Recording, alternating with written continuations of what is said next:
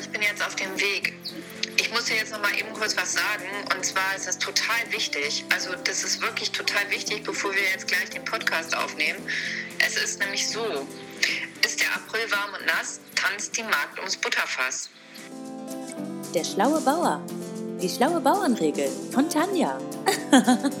Guten Morgen, wie geht es euch? Hier sind wir Oh. nette Bitches. Ja, wunderbar. Robert Vocal.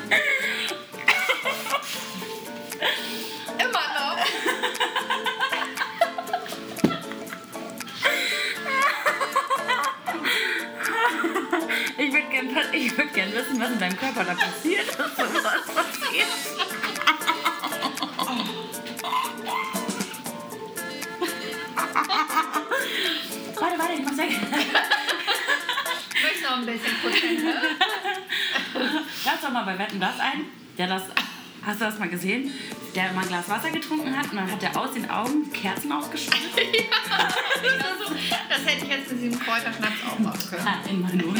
Ja, und dann hätte, die Flamme, dann hätte die Kerze wahrscheinlich in Flammen gestanden. so wie beim Feuerspucker. Ah, witzig. Tanja, Ja, Clara. wie geht es dir? Ja, es ist heute ein bisschen stressiger Tag, aber ich bin froh, bei dir zu sein. Ja, jetzt haben wir es geschafft, ne? Ja, genau. Jetzt haben wir den Schnaps intus. Jetzt kann es auch, Auch wenn ein losgehen. bisschen was aus der Nase und aus den Augen wieder rauskam, jetzt kann es losgehen. Wir sagen Prösterchen, ne? Ja, Auf unsere vierte Folge. ja vierte Yay. Folge. Yeah. Jetzt wollte ich was fragen. Ja, bitte. Was war dein Highlight seit der, seit der letzten Podcast-Folge? Dein Highlight der Woche sozusagen. Ja, mein Geburtstag. Ja, stimmt. Ja, Der folgt ja direkt drauf. ja, genau. Ja, da bin ich morgens auch schön mit dem Kater aufgewacht. Von zu viel Sekt ein bisschen. Ja, und zu viel Bier. Aber man wird ja nicht jünger. Das stimmt. Insofern. Mir fällt gerade ein, dass wir Essen haben, ne? Ich sollte das Ja. mal vorbereiten. Ach, und dann gibt es noch ein Highlight. Ich war ja ähm, ich, bei einer Bremer Institution und habe mir dort ein Varieté angeguckt. Kannst ruhig nochmal sagen, wie es hieß, weil das haben wir letztes Mal auch gesagt. Ja, stimmt. Salon Puschel, Werbung. genau, da war ich und das war sehr nett. Da war ich, äh, wa- waren wir mit Freunden gewesen und die haben uns dazu eingeladen und das war wirklich sehr schön. Und wir hatten einen sehr kurzweiligen, äh, amüsanten Abend. Genau. Und ähm, Clara, die Frage ist jetzt, was war denn dein Highlight der Woche? Mein Highlight der Woche. Ich setze mich kurz und schneide ich Pizza gleich weiter, ne? Ich kann ja die Pizza in der Zeit schneiden. Ja, oder so. Mein Highlight der Woche war. Jetzt muss ich mal ganz kurz überlegen, das Wochenende. Hm. Ich glaube, mein Highlight der Woche war nach wie vor alles, was bei Kalle passiert ist. Weil das einfach mir gerade mega Spaß macht. Ansonsten war ich dann irgendwie unterwegs. Ach genau, ja, das war ganz cool. Wir waren, äh, ich war Freitag bei Kalle, also der Werkstatt, in der ich Zukunft, äh, zukünftig arbeiten werde. Und äh, wir haben da, also bin ich Freitag vorbeigegangen, einfach um nochmal ein bisschen was abzuschnacken und so. Und dann sind wir so im Anschluss ein bisschen versagt. Und dann später noch ins Viertel gefahren, haben da noch ein bisschen was getrunken. Das war ganz schön. Ich glaube, das war so mein Highlight, wenn man so möchte. Das ist nett, das hört sich sehr schön an. Ja, doch, definitiv. Wo wart ihr denn da? Im Viertel? Nur bei Freunden. War nichts Aufregendes. So, naja, dann. So, die erste ist fast fertig. Yay! Das Kleine, ne? Achso. So, guten Appetit. So. Wir Ja, haben mit beide heute noch nichts gegessen vor Stress. genau. Prost! mm. Jetzt nehme ich nochmal die längste Serviette der Welt. Ordnung muss sein. Danke. So, weiter geht's. Was war dein Lowlight des Ta äh, der Woche? Nicht des Tages, der Woche. Was war echt scheiße?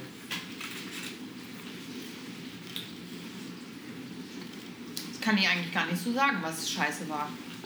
War nix scheiße? Ist irgendwas passiert? Nö.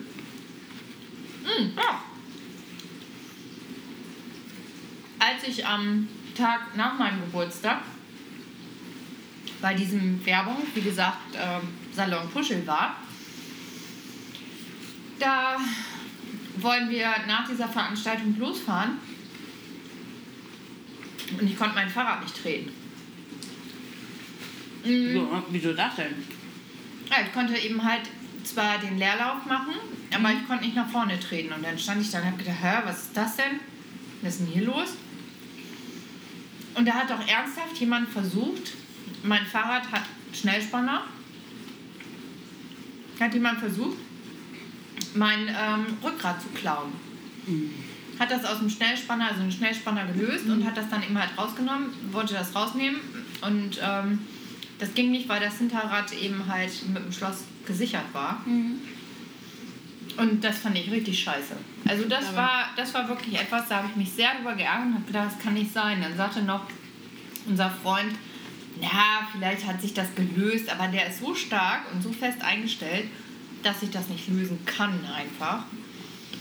Mm, Und das finde ich einfach scheiße.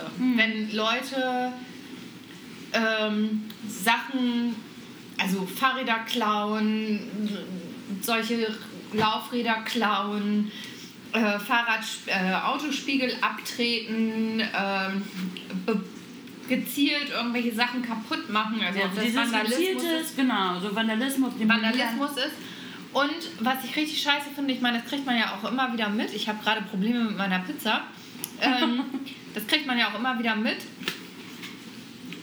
dass äh, Fahrräder oder wenn jemand im Begriff ist, etwas zu klauen, dass viele Leute da nichts zu sagen. Mhm. Das kann ich nicht verstehen. Ich meine, klar kann es sein, dass er das Fahrrad trotzdem mitnimmt oder das, was er klauen will, trotzdem mitnimmt.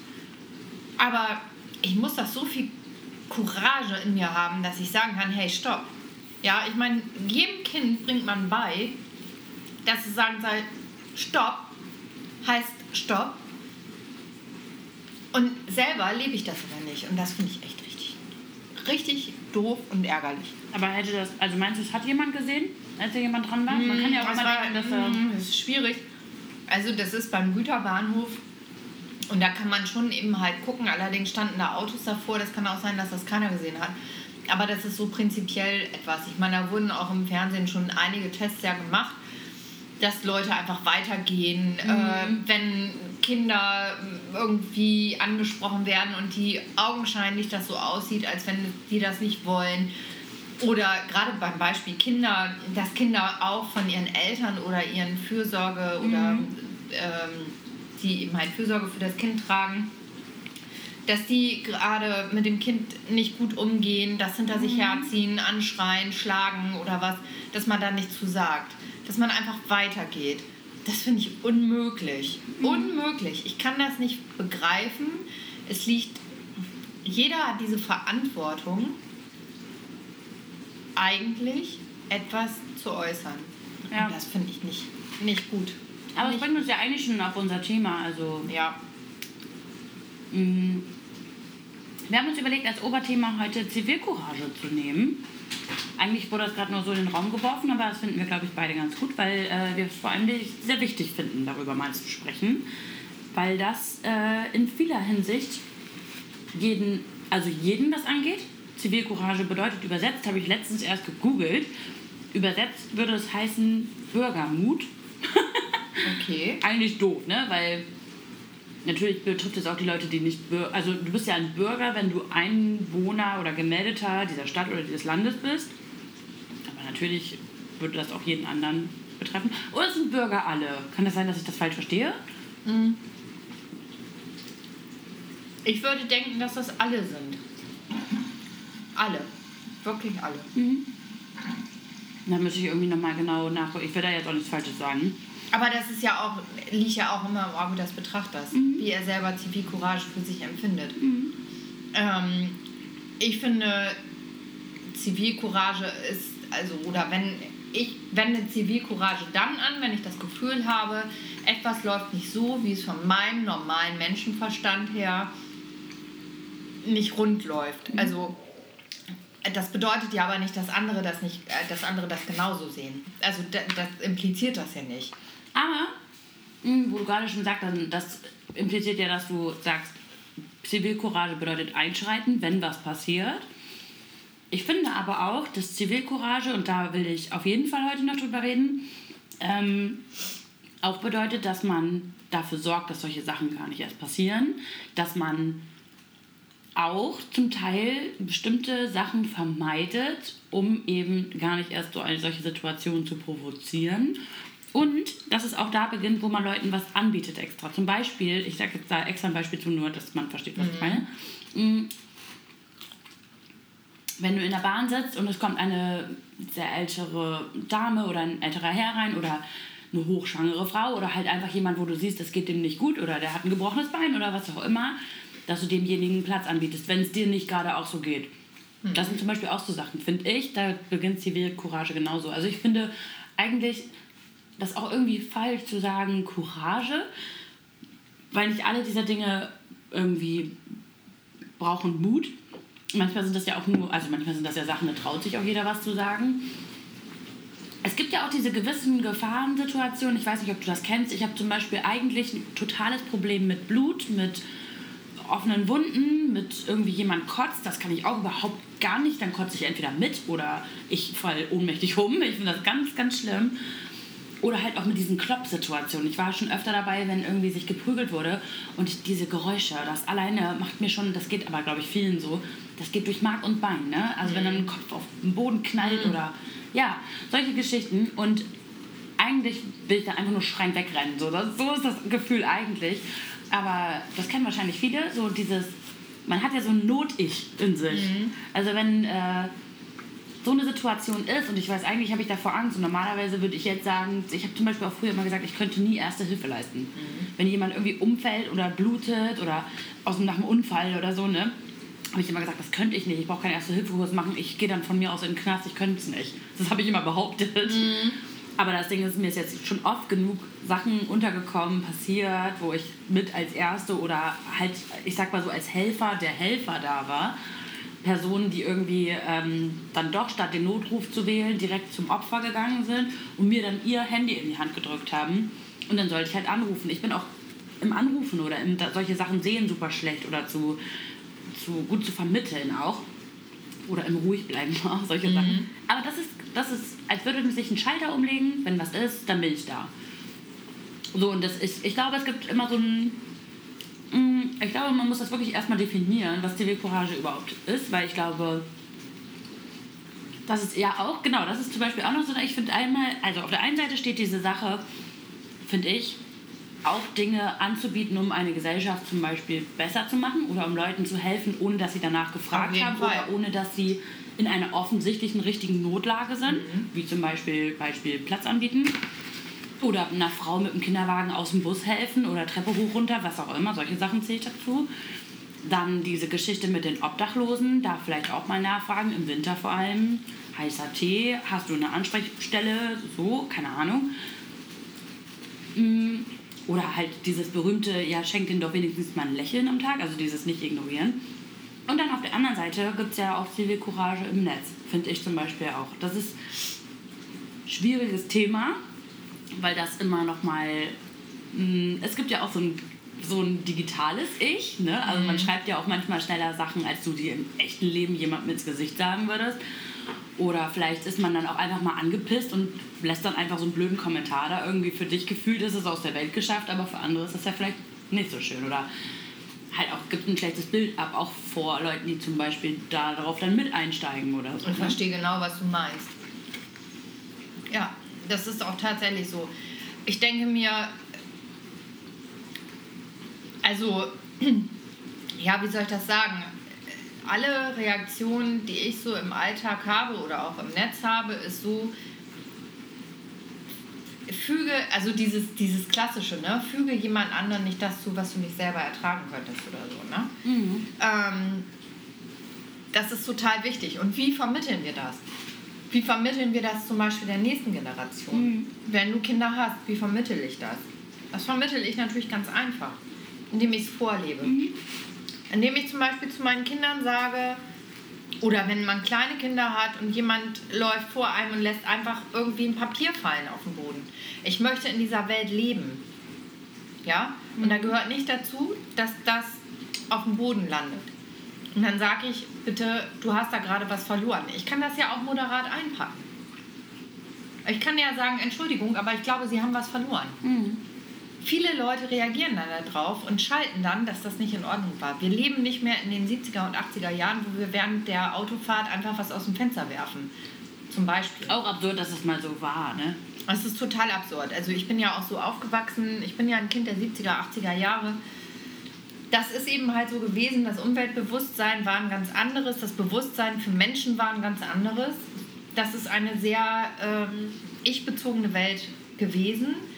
Aber ich find, empfinde zum Teil die Welt heute noch ich-bezogener, weil die Leute, die anders aufgewachsen sind oder auch das gemacht haben, eben halt ist irgendwas aus dem fahrenden Fenster geworfen, die haben eine andere Sicht auf die Dinge bekommen. Die sehen das, dass das nicht in Ordnung war und dass das falsch war. Weil du nur dann sehen kannst, dass das nicht in Ordnung ist, wenn du es selber durchlebt hast. Ich finde es ganz schrecklich, wenn Menschen, egal ob jung oder alt, wenn du in der Bahn bist, in öffentlichen Verkehrsmitteln und ihre Füße auf Sitzpolster Ja. stellen. Mit Schuhen. Das geht gar nicht. Ich denke mal immer, Mann, Finde ich übrigens auch, Appell an alle, die das jetzt hier hören, mit nackten Füßen. Finde ich ekelhaft. Ich Ja, das geht schlimm. gar nicht. Ja, geht gar nicht. Es gibt viele Dinge, die einfach nicht gehen. Es geht nicht, dass irgendwelche fremden Menschen kleine Kinder oder Babys anfassen und sagen, oh, das ist so süß. Ja, toll, dann kann ich den auch anfassen an der Wange und sagen, oh, das ist so süß, diese schlaffe Haut. Mhm. Ey, ich weiß doch nicht, wo der gerade vorher in, ob der gerade tief im Klo steckte oder wo auch immer. Das sind einfach Dinge, die gehören sich nicht. Und da fängt Zivilcourage schon an. Ähm, es gehört da auch zu, zur Zivilcourage, normale Umgangsformen. Normale Absolut, Umgangsformen absolut. sind Tür aufhalten, guten Tag und Tschüss zu sagen, An der Kasse, beim. Busfahrer Hallo zu sagen. Hey. Wenn du vorne einsteigst, sag Hallo. Jeder- Und die Busfahrer sagen nicht mal immer Hallo, aber es gehört dazu. Und Ja. die sind ja nichts anderes gewöhnt. Und jeder Kassierer Ich hatte hat letztens einen Busfahrer, das muss ich mal ganz kurz sagen, weswegen mir das so wichtig ist. Erstmal habe ich das auch in einem Podcast gehört, dass es so eine Geschichte ist, die kam mir auch hoch, weil mir ist eine ähnliche Situation mal vorgekommen. Ich habe mal Ärger von meiner Lehrerin bekommen, beziehungsweise die ganze Klasse. Als die ganze Klasse durch den Bus gelaufen ist und kein einziges Kind hat dem Busfahrer Hallo gesagt. Klar, das erste Kind geht vor, sagt nicht Hallo, jeder geht hinterher und macht es auch so. Und dann haben wir voll im Bus noch Ärger bekommen von unserer Lehrerin. Wir mussten alle vorne aussteigen und dem Busfahrer auch auf Wiedersehen sagen. Und seitdem ist mir das so peinlich. Also wenn ich, ich muss immer ein Ticket ziehen, weil ich immer noch keine so eine Stempelkarte da habe. Und ich sag immer ganz nett Hallo. Und meistens, man merkt richtig, man macht den Menschen einen besseren Tag. Du gehst da rein, sagst Hallo und alles wird irgendwie gerade besser. Es tut nicht weh. Es tut wirklich nicht weh. Und selbst wenn es mir nicht so gut geht, einfach nett Hallo sagen. Das ist das Mindeste, was jeder hervorbringen kann. Und es ist eine Anerkennung für das, was derjenige leistet. Egal, ob Ich meine, wenn du Menschen begegnest, das Ja. ist doch alleine, das müsste doch eine Selbstverständlichkeit sein. Auch wenn, wenn du immer wieder zum gleichen, was weiß ich, Supermarkt, ich wollte schon fast eine, eine Marke sagen, zum gleichen Supermarkt gehst und davor sitzt der immer gleiche Obdachlose. So, unser zum Beispiel, der hat, ich weiß nicht, ob der uns angefangen hat zu grüßen oder wir den, auf jeden Fall dem sagen wir immer Hallo. Wir haben noch nie eine Zeitschrift abgekauft, noch nie Geld gegeben, sonst was. Aber es gehört, finde ich, zumindest dazu, ich sehe den quasi jeden Tag. Und wir gucken uns immer in die Augen. Und dann denke ich doch so, dann ist doch ein Hallo mindestens drin. Wobei man da auch wirklich unterscheiden muss. Natürlich. Es gibt auch Leute, Das habe ich auch schon ganz oft erlebt, ähm, die immer vor ein und demselben Supermarkt sitzen und die zu einer Bande gehören, letztendlich. Das mag alles sein, aber Tanja, Ja. am Ende sind es Menschen und wenn du denen nichts gibst oder sowas und denen wenigstens Hallo sagst, ist das ja nicht zu viel verlangt. Ja, aber ich möchte auch nicht, dass sie hinter das Haus gehen und auf den Parkplatz kacken.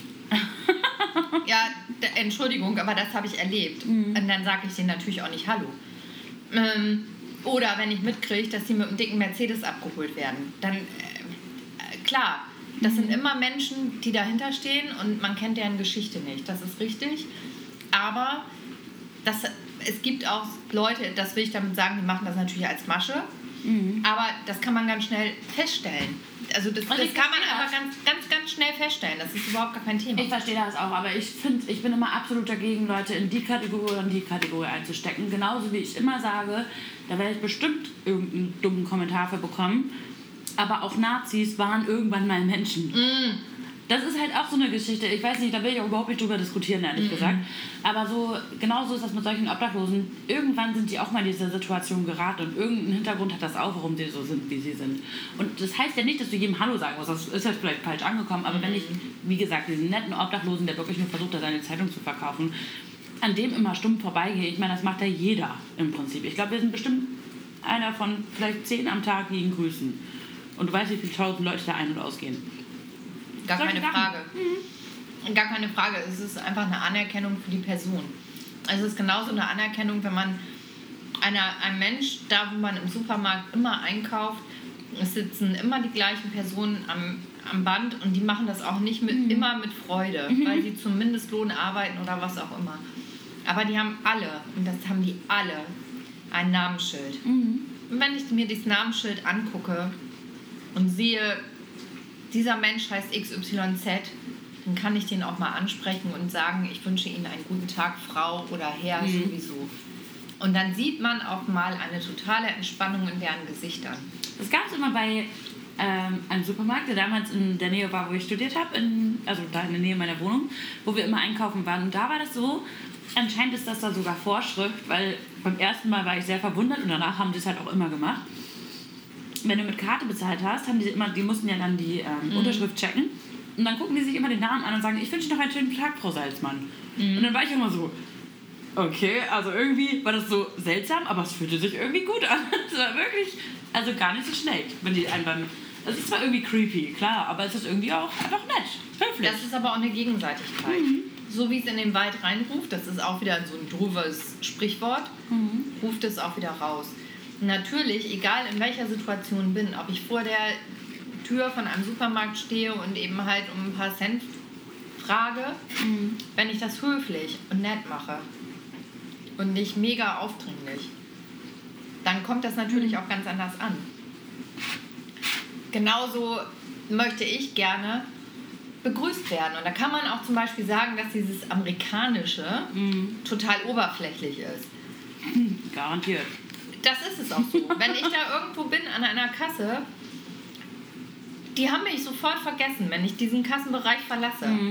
Aber wenn ich in diesem Kassenbereich stehe, bin ich eine Person für sie und werde wahrgenommen und werde begrüßt. Und dann wird auch gesagt, have a nice day. Ja, Oder es wird auch gefragt, how are you? Das sind echt Floskeln. Und genauso finde ich, kann man das. Wir sind immer so steif hier in Deutschland. Ja, das stimmt auch. Aber was, was du gerade sagst, so an der Kasse, ich meine, ich habe mal bei einer sehr bekannten Kaffeekette gearbeitet. Und äh, auch amerikanischen Ursprungs. Und da war das einfach Vorschrift. Du warst, das war Vorschrift, die Leute, den Leuten jetzt zu begegnen. Was dir selber wirklich besser tut, ich kann es immer nur sagen, wie es in den Wald hineinschaltet, so schaltet es hinaus. Und wenn dieser Typ sich am Ende aufregt und der ist dann irgendwie scheiße drauf, du alleine bist für dich besser drauf, weil du besser dastandest. Du hast alles richtig gemacht. So kann ich es nur einfach nur empfehlen. Einfach immer lächeln, immer nett sein. Mm, Jedenfalls bei ersten Begegnungen, klar, wenn er dann immer noch scheiße ist, du musst nicht immer zu allen dauerhaft nett bleiben. klar. Aber ich weiß deswegen halt auch, wie so Amerika also ich weiß im Ansatz, glaube ich, worauf so amerikanische Ketten ausziehen und was auch wirklich, das sind Kündigungsgründe, ne? Also wenn du ja jemanden anmaulst, also es ist extrem. Mm. Was ich damit sagen will, ist, also das finde ich hat weniger halt immer mit Zivilcourage in dem Das hat Sinne tun. mit Zivilcourage gar nichts hat einfach mit Umgangsformen, mit Etikette so zu tun irgendwie, ne? Ja, aber wenn ich die Gerade in mich aufgenommen habe, kann ich das natürlich auch weitergeben. Dann bin ich auch fürsorglich für andere, die Hilfe brauchen. Das ja Egal das Ding. in welcher Form. Das ist das Ding, der berühmte Butterfly-Effekt. Genau. Ob das die Frau ist, die irgendwie einen Sitzplatz braucht, ob das irgendwie ähm, der Mann Mensch ist, der gerade einen Unfall hatte und dem helfe oder was auch immer. Und am Ende des Tages fühle ich mich besser und sage, hey, ich für mich habe die Welt vielleicht ein Stück besser gemacht. Vielleicht nur meine Welt, aber es ist meine Welt und der stete Tropfen höhlt den Stein. Und ich habe da eine mini kleine Geschichte direkt dazu. Zu der Butterfly-Geschichte. Fällt mir auch tatsächlich jetzt erst ein, die habe ich nicht vorbereitet. Aus dem FF. Verrückt. Also es kann sein, dass ich auch ab und zu mal was Und durcheinander das es uns. war eine lange Busfahrt. Und zwar mh, bin ich zu einer Messe gefahren, mit der ich zu dir gefahren, also mit der ich, äh, zu der ich mit dir gefahren bin, so. Mh, Und musste in den Bus steigen, der direkt bei mir vor der Tür hält. Und ich muss immer vorne einsteigen, weil ich mir eine Karte kaufen muss. Und ich sah schon, dieser Bus kam an. Der hält immer kurz vorher an der Ampel. Und ich sah schon, dieser Bus ist arschvoll. Zudem ist er sauschnell angefahren und direkt vor mir stark gebremst. Und man sah drin die Leute schon so, ne? Wie das dann so ist, so umschwanken, umkippen. Es war hart voll. Ich bin reingegangen. Es hat auch noch zusätzlich geregnet und so richtig scheiß, ne? War doch dieses Scheißwetter da irgendwie an dem Tag. Und äh, dann bin ich rein, habe mir eine Karte gekauft und die Frau hat mir nicht Hallo gesagt. Ich habe ganz nett Hallo gesagt, wie ich das immer mir vornehme vorher extra, mein kleines Mantra mir vorsage. Mhm. Habe eine Karte gekauft und sie hat mir schon nicht Hallo gesagt. Ich habe aber ganz weiter gelächelt und wie ich das manchmal so mache, mir eine Karte geholt, gut, mich dann damit reingezwängt. So, was Punkt 1 war. Hinter dieser, also wenn man einsteigt in das Fahrerhäuschen da vorne, dann ist da immer so eine kleine Schranke, durch die man durch muss und um in den Bus reinzukommen. Vorne darfst du nicht stehen während der Fahrt. So, ich versuchte da reinzukommen, stand noch genau zwischen Schranke und diesem Sitz, wo das aufgeht gerade.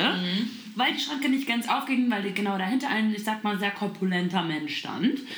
Und äh, der, die Busfahrerin, das war eine Frau, brüllte anscheinend wiederholt in dieses Mikrofon und sagte dann bitte weiter durchrücken, kann ja nicht sein. Drückte aber in dem Moment halt schon aufs Gaspedal.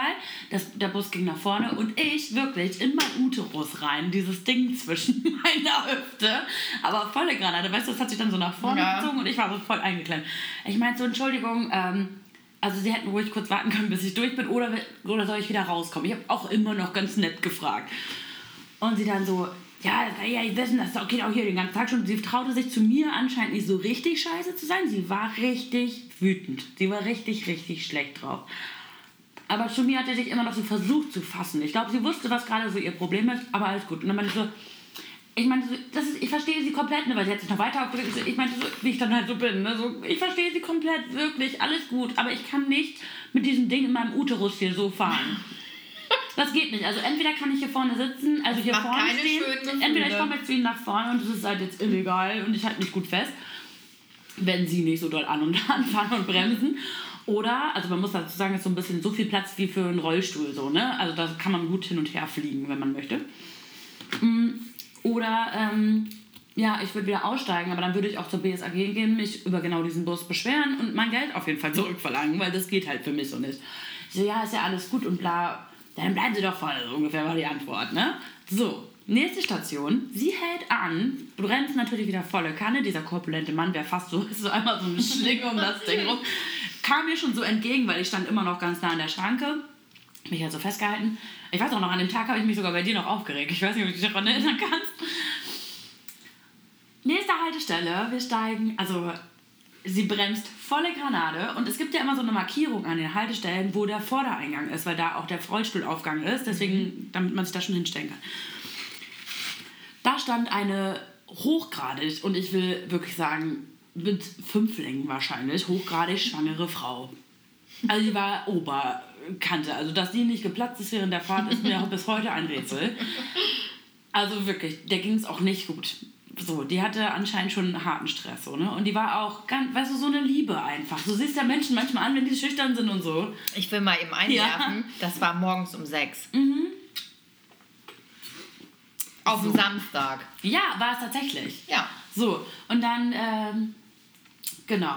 Diese Frau wollte vorne einsteigen, weil sie sich anscheinend ein Ticket kaufen wollte. Sonst würdest du nicht auf dieser Markierung stehen. Wo zur Hölle, das ist kein Häuschen, es hat geregnet. So. Es war kalt und so weiter. Zu dieser Uhrzeit fahren auch noch nicht alle Viertelstunden im Bus, ne? muss man auch noch dazu sagen. So, dann dieser Bus macht hinten auf, lässt tausend Leute raus, immerhin so viele, dass ich mich vor diesen korpulenten Menschen stellen konnte, hinter die Absperrung diesmal. Und wollte natürlich Platz machen, weil da ja wieder jemand reinkommen wollte. Ich bin auch noch ein Stück weiter hinter die Absperrung, damit da halt der nächste Mensch diesmal durchkommt und nicht äh, dieses Ding in seinen Fünflinge-Bauch da bekommt. So, ich habe diese Frau halt schon gesehen. Diese Person, es war so ein Doppelbus, der so ge gelenkt war. Ich erzähle jetzt schon wieder viel zu lange. Ne? aber Egal. Das, das ist eine, eine Kette an Ereignissen.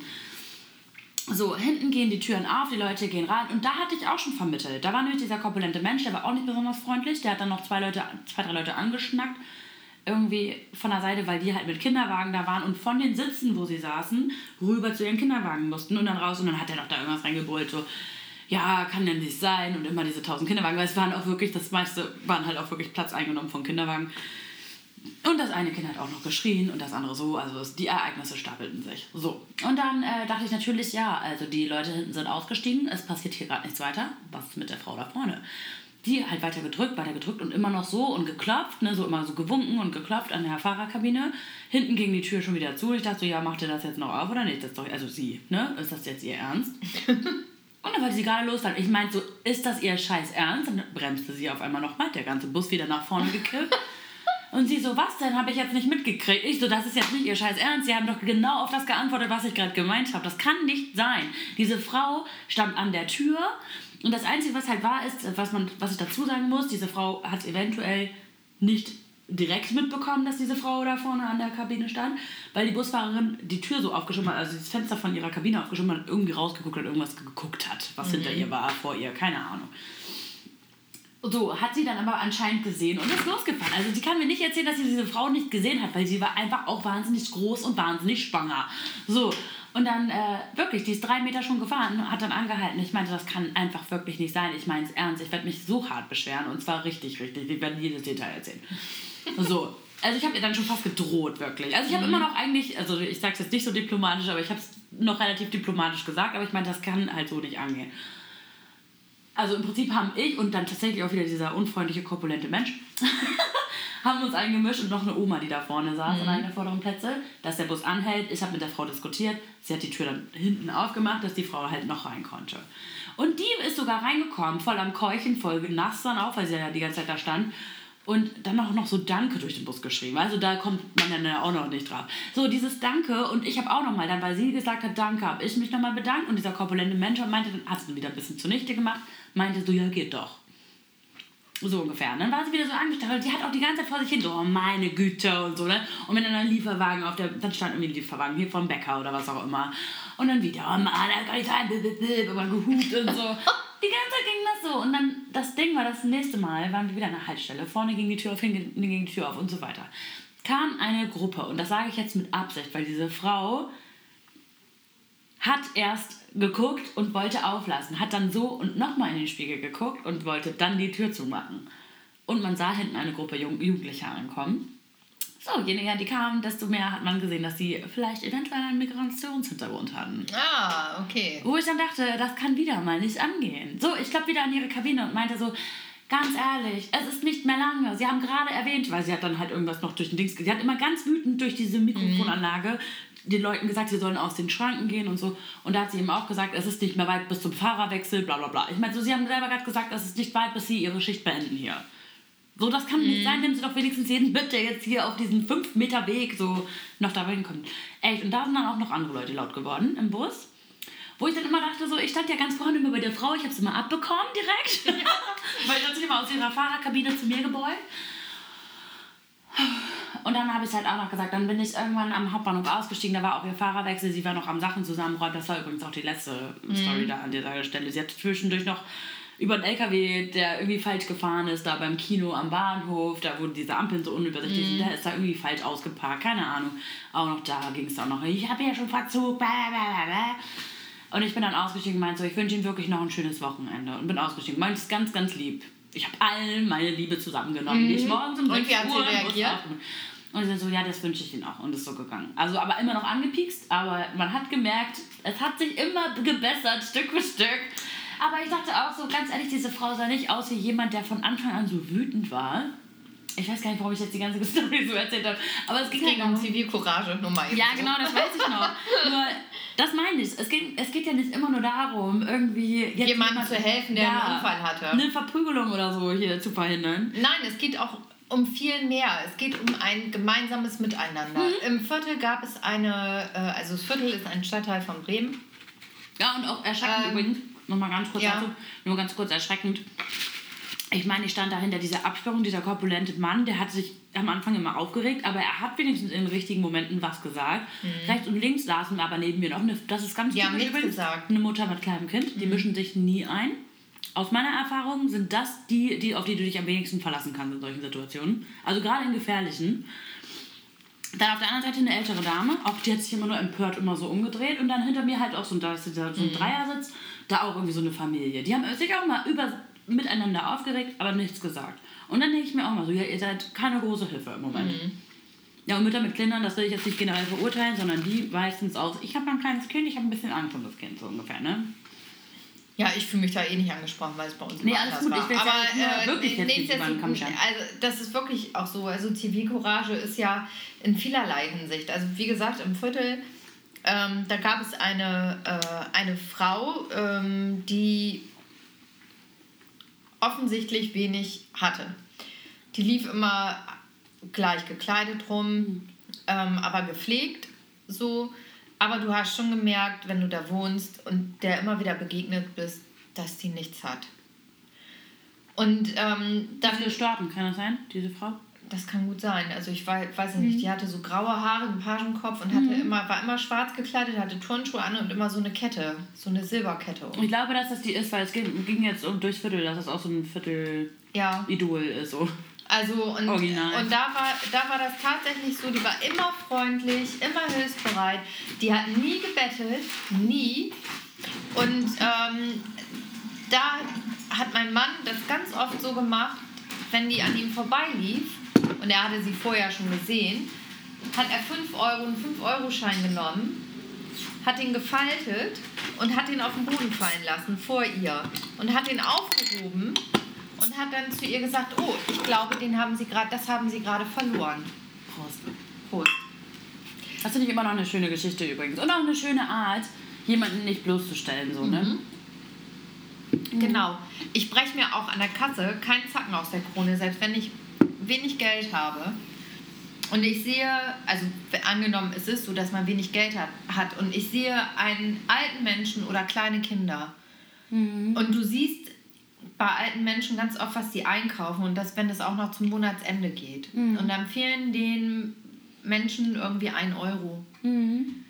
Und du weißt ganz genau, das ist sein Wochenendessen. Ja. Da breche ich mir keinen Zacken aus der Krone zu sagen, ich bezahle ihn eben, ich gebe ihnen eben den 1 Euro. Ja. Das ist auch Zivilcourage. Wie gesagt, das ist alles im Kleinen. Kann man das auch machen. Und ich für mich mache meine Welt damit besser. Ja, ist auch so. Ja, und die in deiner Umgebung auch. Ja. Ich hab, mir wurde schon mal vorgeworfen, weißt das war auch auf einer anderen Messe, wo wir zusammen waren. Da hatte ich dir davon auch erzählt. Da bin ich auf dem Heimweg, glaube ich, gewesen oder so. Auf jeden Fall ähm, kam da am Bahnhof auf mich eine zu, die auch so eine Zeitung verkauft. Und es war halt erstmal was für mich mh, besonders war, weil das begegnet mir nicht so oft eine Frau. Also vor allem eine Frau, die mich direkt angefragt hat nach Geld oder ob ich das kaufen will. Und zweitens hat sie mich wahnsinnig vernünftig so gefragt. Also null alkoholisiert oder sowas und auch ganz schüchtern und ganz lieb gefragt.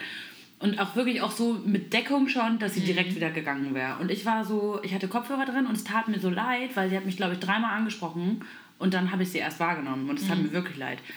Und äh, in dem Moment so hat man mich sowieso, wenn man mir in die Augen guckt und mich direkt anspricht, dann bin ich eh. Das ist übrigens auch ganz, ganz wichtig, sagt man immer. Ne? Zivilcourage hat immer was mit direkter Ansprache zu tun. Aber kommen wir gleich nochmal zu kommen, zu den ernsteren Notfällen. Ähm, auf jeden Fall hat sie mit mir gesprochen und hat gefragt, ob ich eine Zeitung haben will. Und ich, das muss ich sagen, muss ich noch ein bisschen korrigieren. Ich habe ein bisschen gelogen. Ich habe gesagt, ich habe diese Zeitung schon gekauft, aber ich kann dir natürlich was geben. Was halt kurz vorher so war, und das mache ich gerne mal. Ich bin eigentlich so ein kleiner Bargeldmensch gewesen. Ich habe es ja schon mal erzählt, ich komme ja aus der Gastro. Und da schleppt man halt durchaus auch mal das Trinkgeld von einem ganzen Monat mit sich rum. Das war einfach eine Zeit lang gang und gäbe. Heute habe ich kein Bargeld mehr, ne? Nie eigentlich. Traurig. ich bin schon froh, wenn ich 2 Euro Trinkgeld irgendwo zusammenkratzen kann. Oh. Sonst geht alles nur über Karte gerade. Aber damals war das halt so. So, und dann mache ich dieses Mini-Portemonnaie auf und eigentlich war das auch wirklich alles für mich. Also alles, das war natürlich viel Geld auf einmal, aber das war halt auch die Miete für den nächsten Monat. Und das war wirklich, in dem Moment hatte ich jetzt nicht so das große Geld. So, das, was ich aber wusste, ist, wenn ich das Portemonnaie jetzt aufmache und ich wollte mich jetzt erstens nicht von ihr wegdrehen, weil ich das unangenehm finde, sich von jemandem so, finde ich irgendwie unhöflich, weil ich habe mit ihr das direkte Gespräch schon aufgenommen. Dann habe ich das Portemonnaie aufgemacht und dann ist da natürlich so ein, naja, so ein Stapel Schein. Scheine drin. Also jetzt keine großen, das klingt jetzt so, als hätte ich da eine Klammer mit 500 drin gehabt oder so. Das war es nicht, aber ich habe schon Clara gedacht- hat wirklich ein kleines Portemonnaie. naja, aber es war halt schon so, ja, und vielleicht hätte sie es auch gar nicht gesehen. Aber ich habe äh, schon überlegt, kramst du jetzt wirklich unter deinen Scheine, also nimmst du deine Scheine raus, um dann nach deinem kleinen Geld zu suchen? Oder gibst du ihr einfach 5 Euro? Und ich habe in dem Moment gedacht so, naja gut, eigentlich habe ich jetzt kein Geld. Ich wurde aber gerade gestern von meinem Freund zum Essen eingeladen. Mir geht es wirklich eigentlich richtig gut. Und wir waren gerade auf einer Messe, haben uns einen Kaffee gegönnt und so weiter. So will ich jetzt auch gar nicht so dramatisieren, weil in dem Moment habe ich nicht so dramatisch gedacht, aber es war schon so kurz dieses, naja gut, aber selbst wenn ich ihr 5 Euro gebe und ich dann nichts mehr habe, so was ich jetzt ausgeben kann, war das schon so, naja, ich habe trotzdem mehr. So, ne? Habe ich dir das gegeben. Natürlich hat man irgendwie im ersten Moment immer so ein bisschen, na gut, 5 Euro. Hm? Habe ihr das gegeben, aber ohne Witz, was dann kam, damit habe ich auch nicht gerechnet. Das war mir dann schon fast ein bisschen unangenehm. Diese Frau hat fast geweint und sich bedankt, das kann ich dir gar nicht sagen. Ich glaube, eigentlich hatte sie den Impuls, mich zu umarmen. Und im Nachhinein denke ich mir, ganz ehrlich, ich wünschte mir fast selbst getan. Im Nachhinein kann ich das so sagen. Es wäre mir hart unangenehm gewesen, aber es wäre eine Situation, die andere mitgekriegt hätten. Und das hat mich so, also da weißt du ja auch noch nachhaltig, ne? das hat mich so berührt. Also nicht, weil ich jetzt denke, oh mein Gott, ich bin voll der Engel, weil für mich, wie gesagt, ich schäme mich eher, dass es für mich fast schon eine Überwindung war. Aber ich weiß nicht. Also es lohnt sich auch manchmal. Gut, in diesem Moment war es halt das Geld, aber ich glaube, was viel mehr so war, war diese. So, ich glaube, sie hat mir das ja auch angesehen, dass ich überlegt habe und was ich ihr dann gegeben habe und so, ne? Und dass ich ihr das auch nicht jetzt so einen großen Schein, in großer Geste übergeben habe, sondern auch unter der Hand, so, ne? Also ich glaube, da war sie so ein bisschen Ja. einfach. Und das, äh, ganz ehrlich, das muss überhaupt nicht immer Geld sein. Es ist wirklich nicht immer das. Und es gab auch schon Menschen, da, denen haben wir was zu essen gebracht. Wir haben sie sogar erst gefragt, also Obdachlose, denen wir Essen bringen wollten. Wir haben sie vorher gefragt, ob sie gerne was hätten. Sie haben gesagt, ja, wir haben ihnen was zu essen gebracht. Und sie haben uns die Sachen hinterhergeschmissen. Also auch solche Situationen gab ja, es schon. natürlich. Weißt du eigentlich, ähm, bei der Diakonie gibt es ja eine Kleiderkammer. Mhm. Ne? Und ähm, als mein Vater gestorben ist, haben wir da die ganzen Sachen von meinem Vater äh, hingebracht, Mhm. ähm, weil wir gedacht haben, das ist einfach eine gute Situation, die Sachen, die guten Sachen eben halt, dass sie weitergetragen werden. Und ähm, es ist so, bei der Kleiderkammer, da kriegt man die Sachen nicht umsonst. Das hat aber auch einen bestimmten Grund. Ähm, und den finde ich auch richtig gut. Ich weiß gar nicht, ob man 50 Cent oder 1 Euro pro viel, ne? Stück zahlt. Und die haben uns das so erklärt. Also früher war das ja auch so, dass sie eben halt die Sachen auch so weggegeben haben, Mhm. aber dann haben das einige ausgenutzt und haben dann die Sachen da abgegriffen und dann auf dem Flohmarkt oder so verkauft. Ja, ja, genau. Auch das ist passiert. Aber sie haben gesagt, für die Menschen, die wenig Geld haben, ist es einfach eine ganz große Wertschätzung für sich selber, wenn sie sich etwas selber kaufen können. Wenn sie für geringes Geld sich selber und fürs Eigengefühl, fürs Eigenwertgefühl eben halt das eine gute Sache ist, zu sagen, ich gebe 50 Cent und, oder was auch immer. Es können auch 10 Cent sein, aber ich habe es gekauft. Und ich habe es nicht als Almosen bekommen. Und Menschen, die wirklich bedürftig sind, die nehmen das gerne in Kauf Ja. und sagen, okay, ich bezahle dafür meinen kleinen Obolus und ich habe es mir selber ausgesucht und das war für mich so, als wenn ich in eine große Bekleidungskette gehe oder so. Ja. Und das finde ich unglaublich wichtig, dass diese Menschen auch ihr Eigenwert, ihren Eigenwert behalten und nicht nur auf diese Almosen und dieses, äh, ja, dann kriegst du das eben halt, dieses Gönnerhafte von vielen Ja, Menschen. genau. Ne? Ähm, genauso kann man das ja auch sehen, wenn man jemanden da hat, der einen um, ähm, um Geld äh, fragt, dass man sagt, ja, was möchtest du denn haben? Geht es darum, dass du einen Kaffee, ich kaufe dir gerne einen Kaffee. Ja. Aber ganz oft, und das ist leider ganz, ganz schrecklich, ganz oft ist es nämlich das nicht. Und dann weißt du, dass er das Geld für ganz andere Dinge haben will. Und das ist gut, dass du das sagst, weil das wäre sowieso mein nächster Punkt Ja. gewesen. Ich habe heute bei Instagram, das wird äh, zu, zur Zeit des Podcasts, ist es schon wieder inaktuell,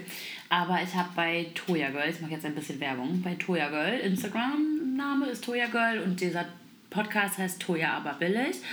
Da hat sie ähm, ein Interview geführt, das ist mir natürlich jetzt habe ich natürlich nicht vorher nachgeguckt, wie dieser Herr heißt. Ich weiß, dass er Rüdiger heißt, ich weiß aber nicht, ob der Nachname genannt wurde.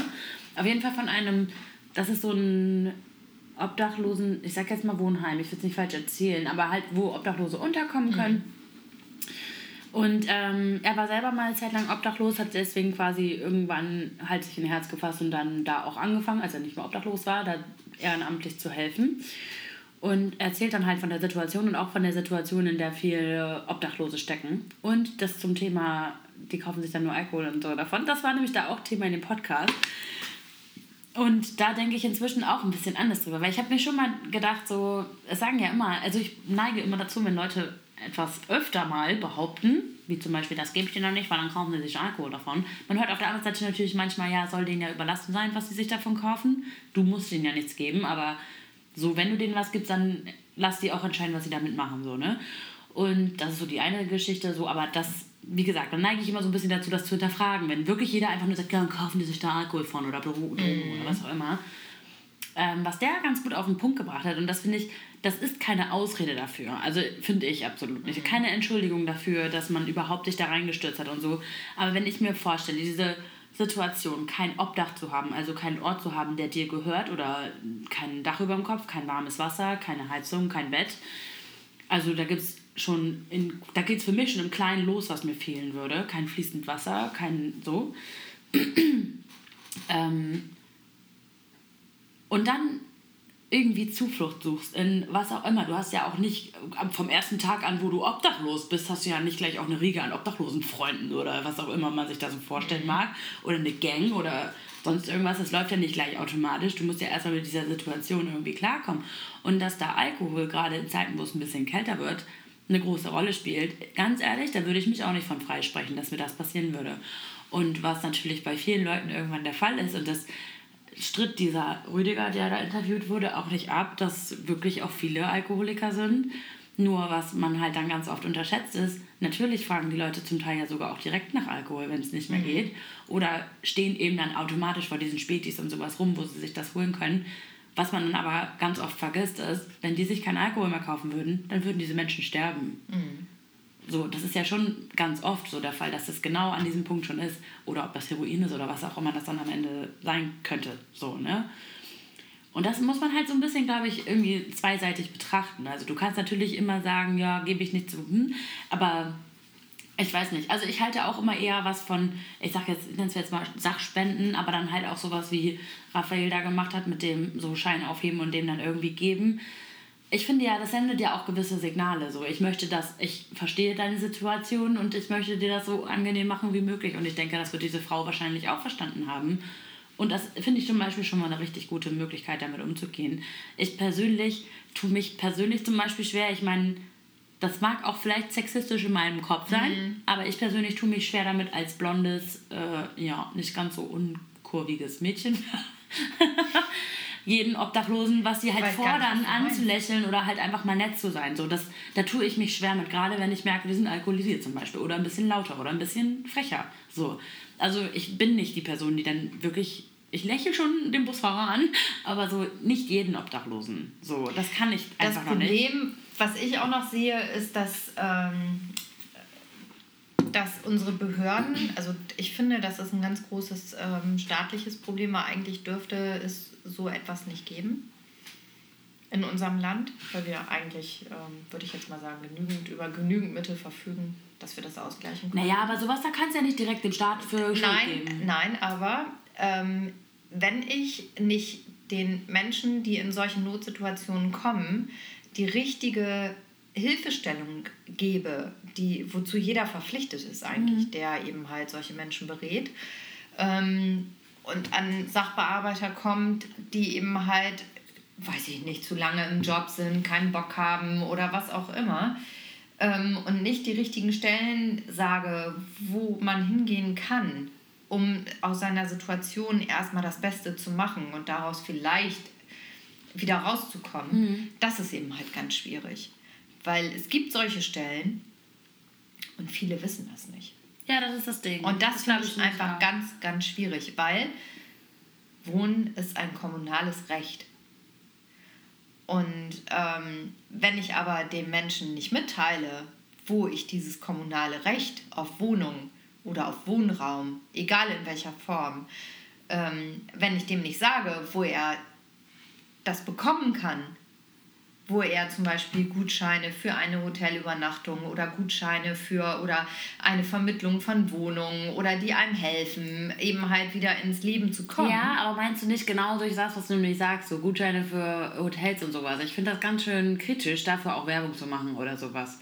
Weil, meinst du nicht, das würden Leute ausnutzen, die einfach nur keinen Bock haben, sich drei Monate mal die Miete sparen wollen? Nein, das wird ja Es gibt auch immer noch Leute auf der Welt und was auch immer. Ja, aber solche Sachen werden ja geprüft. Also du kannst zu solchen Stellen nicht Also ich gehen, kann mir vorstellen, dass das mit Absicht nicht so publik gemacht wird. Ich, ich kann absolut verstehen, was du Aber wenn sagst. jemand wirklich in einer Notsituation ist, Mhm. dann ist das doch ganz schwierig. Und wenn du schon so unten am Boden angekommen bist, dass du die Menschen anfragen musst, dass sie Geld, dir Geld geben, damit du deinen Alkohol bekauf, kaufen kannst, damit du dich betäuben kannst, damit du dein Leben ja, die dürfen ja in diesen, in diesen obdachlosen Unterkünften dürfen die ja zum Beispiel keinen Alkohol mitbringen. Nein, das ist, das ist mir klar. Ne, das ist das Ding, deswegen ja. machen sie es ja auf der Straße so. Das sind ja.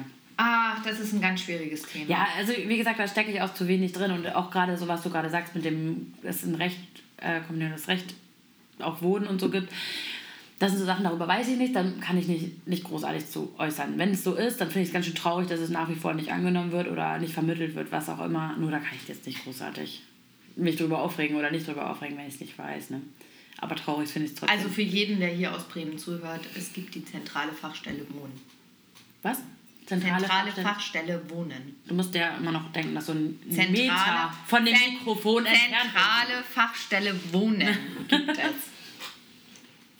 Also für jeden, der dazu. Aber sowas gibt es auch in jeder Stadt übrigens. Ja. Das wurde da auch gehe ich, da gehe ich jetzt mal ganz stark von aus, aber hier in Ja. Bremen heißt es Zentrale Traurig wär's, Fachstelle wenn Wohnen. Genau, und ist im Tivoli-Hochhaus. Das wüsste ich zum Beispiel nicht, wo das ist. Whatever. Wo das ist, am Bahnhof. Ja, ich, ich weiß nicht, wer Dieses ähm, gegenüber vom Bahnhof. Dieses Haus, dieses Hochhaus, wo auch ähm, der Senator für. Was ist Jetzt das? stell mich nicht bloß, ich weiß über sowas nichts. Heißt denn das? Meinst du, wo wer die drin sind? Wo unten der Sexshop ist. Und wo die NGG auch drin ist. Davor. Mhm. Naja, gut, ich weiß. Ja. Da, wo Äh. dieser Samenladen, Blumenladen ist da auch noch drin. Gut, ich glaube nicht, dass das irgendjemand interessiert. Man weiß es nicht, kannst du ja rausschneiden. Deswegen war das, bis, dass wir uns nicht unterbrechen, sonst kann ich wieder nicht schneiden. Ich unterbreche jetzt. Achtung, Achtung, hallo, Unterbrechung. äh, genau. Was es natürlich aber auch gibt, ähm, und das ist ja auch das, was man, glaube ich, generell so unter Zivilcourage eventuell verstehen könnte, sind eben diese Einschreitungen, wodurch ja auch viele Stiftungen gegründet wurden, was viel durch die Medien gegangen ist. Es sind eben gewisse, oder weswegen auch viele Leute Angst vor Zivilcourage haben, sind gewisse Vorkommnisse, wo jemand Zivilcourage zeigen wollte und äh, das mit seinem Leben bezahlt hat. Oder vielleicht auch schlimmer, dass derjenige noch am Leben ist, aber nicht unter guten Umständen. Ähm, ja, also ich möchte gar keine, heute möchte ich überhaupt gar keine mm, Institution oder ähnliches nennen, ehrlich gesagt. Aber weil ich glaube, dass jede Geschichte da irgendwie sonst ihren Wert verlieren möchte, wenn man jetzt hier ein, zwei Sachen nennt und dann den Rest nicht mehr. Wir können das nur beispielhaft vielleicht sagen. Aber ist dir sowas schon mal untergekommen oder hast du da irgendwelche Gedanken zu, wenn sowas passieren würde? Ich meine, was zum Beispiel ganz interessant ist, ist ja, dass deine Kinder ja jetzt auch fast erwachsen sind. Du hast natürlich nicht so feierwütige Kinder bisher. Ja, stimmt. Ja, aber auch wenn nicht, ne? Sowas kann ja auch ganz schnell mal in der Bahn passieren oder so. Ähm, also es ist so, dass ich mit einem Menschen zusammen äh, lebe, der ähm, sehr kritisch ähm, durchs Leben geht und sehr viele Dinge beobachtet und sehr viele Dinge sieht und auch manchmal Dinge etwas kontroverser sieht als andere, aber in jeglicher Situation Zivilcourage immer zeigt. Es ist egal, ob jemand Hilfe braucht, es ist egal, ob jemand ähm, bedroht wird, es ist egal, ob jemand ähm, ja,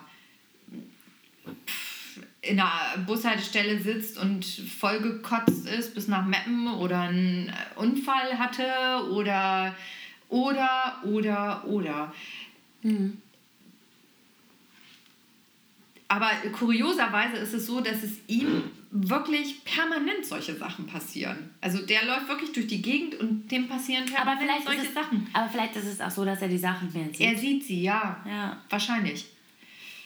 Weil er ich selber hinterfragt ja auch von sich ständig so permanent solche Sachen, ne? Ähm, ich selber bin auch schon in diversen Situationen gewesen, wo ich gesagt habe, das kann so nicht sein. Was ja. fällt Ihnen eigentlich ja, ja. ein?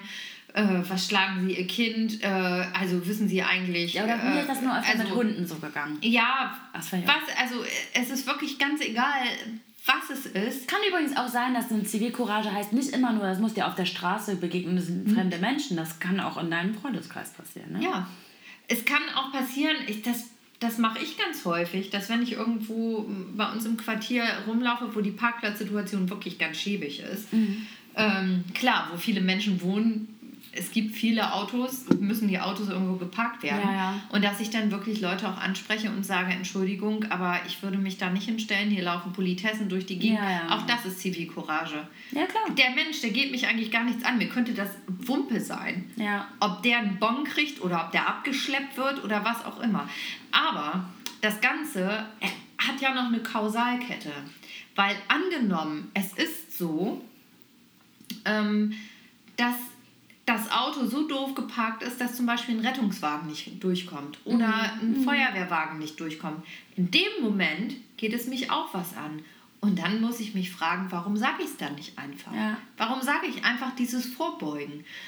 Ich finde auch, du kannst das ja ganz alleine in einem Haus, wenn man in einem Mehrfamilienhaus wohnt, dann ist es doch so, dass man miteinander wohnen. Klar gibt es auch mal Streit, dass, der, dass man aus der anderen Wohnung oder aus der eigenen Wohnung die anderen Wohnungen eben halt hört, wie man sich streitet oder so.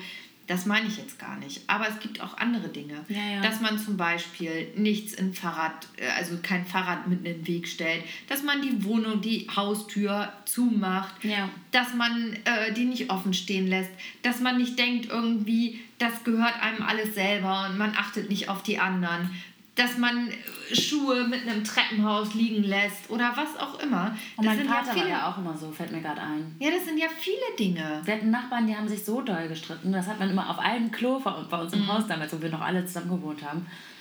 Auf einem Klo, wo man immer saß, mhm. also ab und zu mal saß. Ähm, da hat man, Zeit. Ja, da hat man, genau, da hat man äh, unsere Nachbarn extrem laut gehört, egal was sie gemacht haben, ob sie jetzt Fernsehen geguckt haben oder so. Und mein Papa, also wir haben, ich habe die auch öfter streiten gehört, aber jetzt nie so, dass ich mir als Kind irgendwie Sorgen gemacht hätte oder so. Aber mein Papa, der war sich ganz sicher, dass er sie auch schlägt und irgendwie so. Und er hat das auch beobachtet. Und mein Papa ist dann da immer ganz, ich weiß nicht, irgendwie so, das ist schon fast wie so ein Drang. Ich habe nicht das Gefühl, dass mein Papa jetzt so sauer interessiert an allen Menschen wäre oder halt so ist wie Raphael. Aber er hat schon so ein, so ein absolutes Gerechtigkeitsgefühl, so, ne? Und ich glaube da, ich weiß gar nicht mehr, ob er dann rübergegangen ist oder nicht, aber auf jeden Fall weiß ich, dass er es sehr kritisch beobachtet hat. Und wir sind auch mit unseren Nachbarn, glaube ich, damals sehr kritisch umgegangen. Ja, aber auch sowas gehört dazu. Tatsächlich auch das. Und das, natürlich gehört da auch dazu, wenn sich jemand komisch einem, weiß ich nicht, am Spielplatz verhält oder so. Ja, ich will das gar nicht immer so aufmalen, weil ganz ehrlich, es gibt auch diese Geschichten von dem Opa, der mit seinen zwei Enkeln da irgendwie auf dem Spielplatz war und dann festgenommen wurde. Wie schlimm muss das sein? Mhm. Wirklich der nichts gemacht hat, der einfach nur mit seinen Enkeln da saß. Ne? Ja. So, das ist dann eben auch andersrum halt irgendwie kacke. Aber ganz ehrlich, lieber einmal häufiger sowas als andersrum, ne? Naja, unterm Strich ist es so, finde ich, ähm, dass wir uns alle gegenseitig ein Leben bereiten sollten, in dem wir, oder eine Welt bereiten sollten, in der wir gut leben können. Ja. In allen Belangen. Das heißt, dass ich mich nicht bedroht fühle von irgendetwas, das heißt, dass ich auch niemanden bedrohe mit irgendetwas mhm. und dass wir ja, gut miteinander sind. Egal Mhm. woher wir kommen, egal was wir sind, egal in welchem. egal, wie der andere auf dich zukommt. Ich glaube, das fällt Leuten unglaublich schwer. Ich Ja. möchte da eine ganz kurze Sache noch zu sagen. Wir müssen gleich eh eine kurze Pause machen, weil wir gleich unseren Live-Talk haben. Aber das ist egal. Wir haben ja Musik zum Zwischenspiel. nee, aber was ich da noch ganz kurz zu sagen will, ich bin ja im christlichen Umfeld aufgewachsen und kenne die Bibel ein bisschen. also ich bin nicht mehr gläubig, aber ich muss sagen, dass ich einfach aus der Zeit und auch aus der Bibel, so aus dem, was mir beigebracht wurde, von Kindesbein auf, einfach viele Sachen so wahnsinnig wichtig und wahnsinnig wichtig sind für mich persönlich. Ähm, und klar, es mag jetzt, also so, wenn man das so vorlesen würde, klingt das für viele Leute albern, so, ne? Aber auch dieses, naja, also in der Bibel geht es darum, es wird gelehrt, dass du dich nett und vorbildlich zu verhalten hast, egal was ist. Und da kann es auch sein, dass dir was weggenommen wurde, dass jemand dich nicht fair behandelt. Du bleibst bitte nett und zuvorkommen, wie du willst. Und das, was ich daran gut finde an dieser Lehre, ist irgendwie, du machst dir selbst ein schöneres Leben damit, das ist erstmal so, dann bist du sowieso einfach ein Vorbild, wenn du nach wie vor bei einer guten Meinung bleibst, wenn du Leute verteidigst, die es verdient haben und eigentlich auch, wenn du jeden als Menschen ansiehst, der es eben ist, weil auch ein Nazi wird nicht besser dadurch, dass du ihn ständig Nazi schimpfst Exakt. Mit Mistgabeln hinter ihm herwirfst. Das ist übrigens nur das Neue Testament, um das mal eben kurz zu sagen. also Hass kannst du nicht mit Hass bekämpfen, das ist Nein. sowieso meine absolute Ober, das liegt mir sehr Auge um Auge, Zahn um Zahn ist etwas aus dem Alten Testament Ja. und das Testament der Vergebung ist das Neue Testament. Ja, und das sind halt so Ja. Sachen, Nächstenliebe. absolut, In jeder Form. In jeder. Hinsicht. So, und dann gehört es aber nicht dazu, dass es das. Ja gut, da können wir jetzt hier natürlich vor die Prediger Mhm. rauslenken lassen, so, aber dann muss es dir egal sein, welche Hautfarbe, welche, welche Größe, welches Geschlecht und welcher Geruch und welche Klamotte und was auch immer und welche Situation. Das ist natürlich immer leicht gesagt. Also auch ich kann mich da absolut nicht dran halten, da kann ich mich absolut nicht von ausnehmen. Natürlich. Aber ich versuche mein Bestes, wirklich. Also Das geht mir auch genauso. Ja, und es gibt das diese ist Tage. natürlich lebt man auch in, in man lebt natürlich auch in ähm, ah, ja, wie soll ich denn das sagen? Also man hat auch so von bestimmten Sachen so Dinge im Kopf, von denen man sich natürlich nicht freimachen kann. Ja. Das ist ganz klar. Dass man sagt, ja, der, der ist ja nur da an der Ecke, weil er das und das macht. Ja. So. Oder nochmal eine Geschichte, wenn du zum Beispiel, ja, genau, aber das ist ja so, du bist so lange, sagen wir mal, du würdest das, dich immer bemühen und immer versuchen, ein guter Mensch zu sein oder sowas. Weißt du, wo das nicht mehr greift? In deinem Fall wahrscheinlich, in meinem Fall sind das halt andere Menschen, wenn es um deine Kinder geht. Auf jeden Fall. So, dann würdest du wahrscheinlich sogar jemanden ermorden. Das würde ich von mir jedenfalls auf jeden Fall behaupten. Also wenn es um meine Geschwister geht, dann würde ich im Das auch ist ganz interessant. Diese Frage hat nämlich neulich äh, Raphael auch jemandem gestellt. Das ist diese Gleisfrage, ne? Ja, ich könnte das nicht beantworten. Ich könnte das nicht beantworten. Kann ich nicht.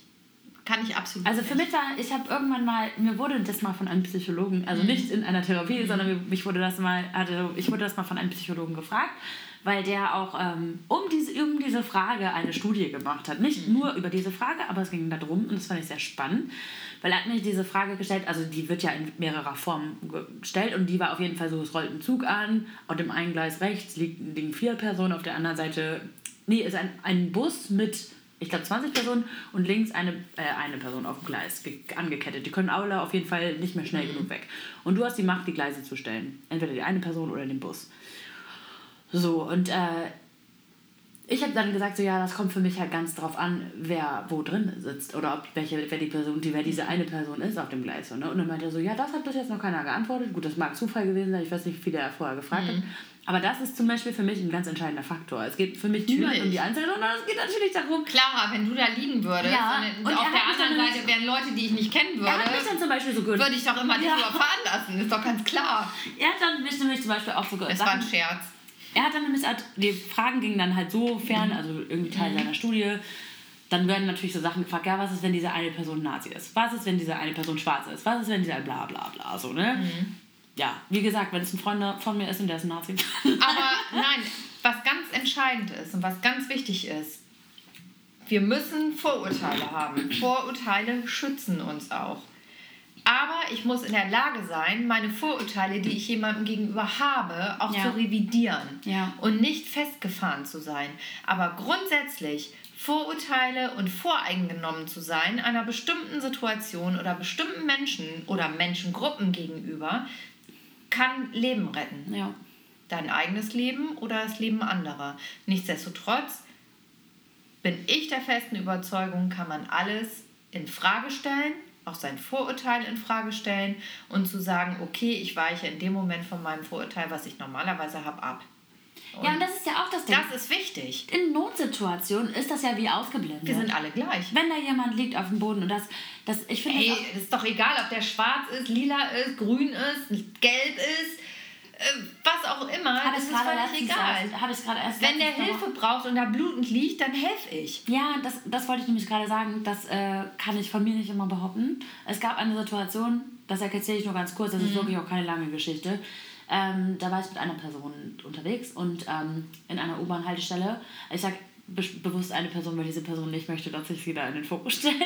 Aber ich war da sehr beeindruckt, weil ähm, wir sind in eine U-Bahn-Haltestelle in Berlin gegangen und dann lag da ein Mensch auf dem Boden, ein Obdachloser offensichtlich, also jedenfalls jemand, der völlig zerlumpt war und auch äh, aus ein bisschen Entfernung auch schon gerochen hat. Schon so am Zucken, am Zittern lag da auf dem Boden und man, also ich habe wirklich gedacht in diesem Moment, also ich habe den erst gar nicht gesehen, der lag hinter so einer Bankreihe und ich habe mich richtig erschrocken, weil ich habe das wirklich nicht gesehen, meine Begleitung eben auch nicht erst erst durch mich dann. Und ich dachte wirklich, ich habe mich dem dann so genähert und geguckt und vor allem auch die Menschen drumherum beobachtet. Zum Teil haben die ja auch dahin geguckt. Und keiner hat was gemacht. Und ich dachte dann erst so im ersten Moment, okay, gut, das gucken noch, keiner macht was, es wird schon irgendwie okay sein. Und da habe ich auch gedacht, äh, du hast ja so ein Gefühl in dir, irgendwas ist da nicht richtig. Und dann sind wir da näher hingegangen, dann hat man eben auch diesen Geruch wahrgenommen und so. Und dann habe ich wirklich in dem Moment gedacht, ich gucke hier gerade einem sterbenden Menschen zu, so, ne? Und äh, das Ding war, die, meine Begleitung war dann, ich war dann so, oh mein Gott, ja, ich müsste jetzt eigentlich helfen. Und diese Person guckt aber auch hin und hilft auch nicht. Und du hast einen, ich kann es dir nicht sagen, wenn andere Menschen nicht so schockiert reagieren, wie man eigentlich schockiert reagieren müsste, dann hält auch mich das zurück, weil ich nicht ein so ausgeprägtes Helfersyndrom anscheinend habe. Keine Ahnung, was das war. Ich, wie gesagt, erzähle ich jetzt gleich über die Begleitung, die ich dabei hatte. Ich habe mich im Nachhinein wirklich ein bisschen ja, geschämt, könnte ich sagen. Weil meine Begleitung dann sofort, als sie gecheckt hat, was da los ist, hat mich beiseite genommen, meinte, du rufst eben, äh, ruf mal 110 an. Oder 112, keine Ahnung. Auf jeden Fall hat sie mir eine Nummer. Und das war wie automatisch. Ich nur so nöt, nöt, nöt, angerufen. Und in der Zeit ging diese Person so rum und meinte, du, du, du, habt ihr beobachtet, was hier passiert ist, was ist da los und so und schrie dann auch diesen Typ, der die ganze Zeit zum Beispiel mitgestarrt hat, auch direkt mit Armen so, was ist passiert genau. Und das sagt man ja auch so, ne? Zivilcourage, spricht die Leute direkt an, sei laut, bla bla bla. Also hat er alles erfüllt. Und dann so, ja, was ist hier passiert? Und wir müssen erstmal sagen, lass ihn auf den Rücken drehen und so, wir wissen ja noch gar nicht, was ist und sowas. Ne? Also erstmal geguckt, auch ob das Gesicht noch irgendwie in Ordnung ist und so. Und er hat dann den Typen angepackt, diesen Menschen, der da auf dem Boden lag. Dann sah man auch irgendwie, der war halt auf jeden Fall noch da. Er hat halt einfach nur, das sah aus, als hätte er vor Kälte gezittert oder so. Aber dem ging es auf jeden Fall nicht gut. Also leicht gräulich und so, ne? Also dem ging es auf jeden Fall nicht gut. Und dann meinte auch dieser Typ dann, äh, genau, es kam noch einer dazu irgendwann, der war irgendwie Arzthelfer oder sowas. Auf jeden Fall kannte sich ein bisschen aus, der hat es direkt gecheckt, ist dann dazugekommen, hat sich dann mit meiner Begleitung da unterhalten. Ich habe halt den Notruf geholt und die waren auch sofort da, weil die ja immer so Stationen in der Nähe, keine Ahnung, anscheinend von U-Bahn haben. Was auch immer, die waren auf jeden Fall ziemlich schnell da. Und letztendlich hat er so ein, zwei Spritzen bekommen. Anscheinend hatte der irgendeine Unter, also ne, irgendeinen Abbau von irgendwelchen Drogenstoffen oder so. Und dann auch die, sogar die Arzthelfer waren echt so, die haben sich dann bedankt, dass sie, wir haben das Richtige gemacht, die haben dem auch noch was zu essen, zu trinken gegeben, so als er wieder zu sich kam. Und ich war dann echt so, Alter, also diese Person, mit der ich da unterwegs war, die hat gleich reagiert, gleich laut und so. Und das Krasse ist, was uns beide eigentlich unterscheidet, ist, dass man es eher von mir erwartet hätte. Dass eher ist so, bin so dieses Du sofort und jetzt hier und bla bla bla. Aber bei mir ist diese Distanz bei Menschen da. Ja, das ist aber auch dieser Schock, den man in dem Moment hat. Also, Ja, äh, also es ist so. Also noch eine ganz kurze Geschichte, bevor wir gleich ähm, live gehen. Äh, ich war 14. Äh, Wetten, das war hier in der Bremer Stadthalle und ich hatte Freikarten für die Generalprobe und äh, wollte dahin. Und äh, damals war das so, dass man beim Bahnhof ähm, noch einen Tunnel hatte, den Leutunnel, den es ja jetzt nicht mehr gibt. Und da bin ich mit meiner Freundin damals lang gelaufen und dann stand an diesem, da war so ein Buchladen und da stand ein Mann mit, ich weiß es noch wie heute, der hatte so eine komische Knautschlack-Tasche. So eine Einkaufstasche, wie die früher hatten. Und ähm, der stand da. So, und dann sind wir weitergegangen, diese Freundin und ich. Und dann ähm, ist dieser Mann irgendwie auch losgelaufen. Ich habe mir da nichts bei gedacht. Und meine Freundin sagte, du, ich glaube, der verfolgt uns. Und da habe ich gesagt, das glaube ich nicht. Und dann sind wir schneller gegangen, ist der schneller gegangen. Sind wir langsamer gegangen, ist der langsamer gegangen. Und dann ist das ja so, dass man ähm, über den Parkplatz läuft. Und dann habe ich gesagt zu meiner Freundin, weißt du was, wir laufen jetzt mal so zickzack durch die Autos Ja, durch. Wenn der uns jetzt weiter verfolgt, dann verfolgt er uns wirklich. Ich konnte das gar nicht glauben. Mhm. Und dann ist er uns weiter hinterhergegangen. Da war da eine richtig freie Fläche. Und du hast schon diese Menschentraube gesehen vor dem Haupteingang von der Stadthalle. Und dann ist dieser Mensch losgelaufen und wollte eine von uns fangen, catchen, was auch immer. Ich habe das mitgekriegt und ich bin losgerannt. Und ich habe in meinem Bewusstsein, in meinem Kopf, habe ich den Namen von meiner Freundin geschrien und habe geschrien, lauf. Ich habe nicht einen Ton aus mir herausgebracht. Nicht ein Ton. Und das ist das, was ich meine. Es gibt bestimmte Situationen, die schocken einen so Also du sehr. bist halt einfach quasi in der Situation bist du einfach gerannt. Ich bin gerannt, Person gerannt, gerannt und meine Freundin ist dann zum Glück, die hat das auch geschnallt, ist auch gerannt, gerannt und wir sind ganz schnell in diese Menschen aber sie hat dich auch nicht gerufen, oder? Nee, sie hat es ja zu spät mit. Ich bin ja eher gelaufen als sie. Okay. Sie brauchte mich nicht mehr rufen. Ja. so. Und dann sind wir da gewesen und dann habe ich meinen Bruder getroffen, der ist ein bisschen älter als ich. Und dann haben wir den da getroffen und dann habe ich ihm das erzählt. Ich sag, stell dir mal vor, was gerade passiert ist. Und das haben wir lachend erzählt, weil wir so unter Schock waren. Und das ist eben halt das. Menschen reagieren in bestimmten Situationen ganz anders. Ja. Und die können so reagieren, dass die andere Person, der du das dann erzählst, das gar nicht als vollwertig nimmt und denkt so, hä, was erzählten die da jetzt? Sie erzählt ja total, das denkt die sich gerade aus. Aber es Ja. war nicht ausgedacht. Ja. Und das ist es eben halt, dieser Adrenalinschub, den man in solchen Momenten bekommt, der ist ähm, immens und der kann äh, zur Hilflosigkeit einen verdammen. Und, der, Ja. und wenn man dann wenigstens noch jemanden hat, der die Ruhe bewahrt, insofern und dann anfängt, die Leute anzuschreien und zu sagen, jetzt helft doch mal, jetzt mach doch mal oder was auch immer, eine klare Linie gibt, ist das echt gut. Ja. Ja. So, und das ist das Wort zum Freitag.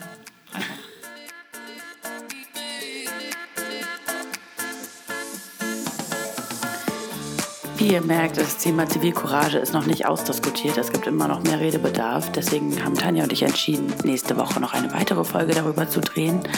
Wenn ihr dazu Fragen, Anregungen, Informationen, Erfahrungsberichte habt, dann schreibt uns gerne auf Instagram unter letter.bitches oder auf letter.bitches.gmx.de, wenn ihr die gute alte Mail bevorzugen solltet, oder auf unseren privaten Accounts. Da seid ihr auch mal herzlich willkommen.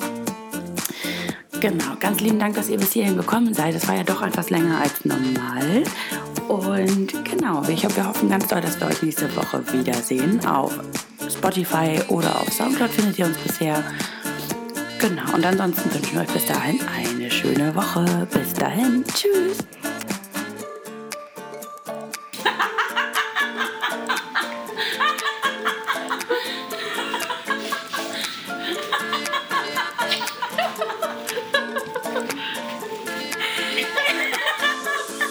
Oh, ich sollte echt einen ich sollte echt anderen Schnaps holen. Ist irgendwas davon in deinem Magen gelandet?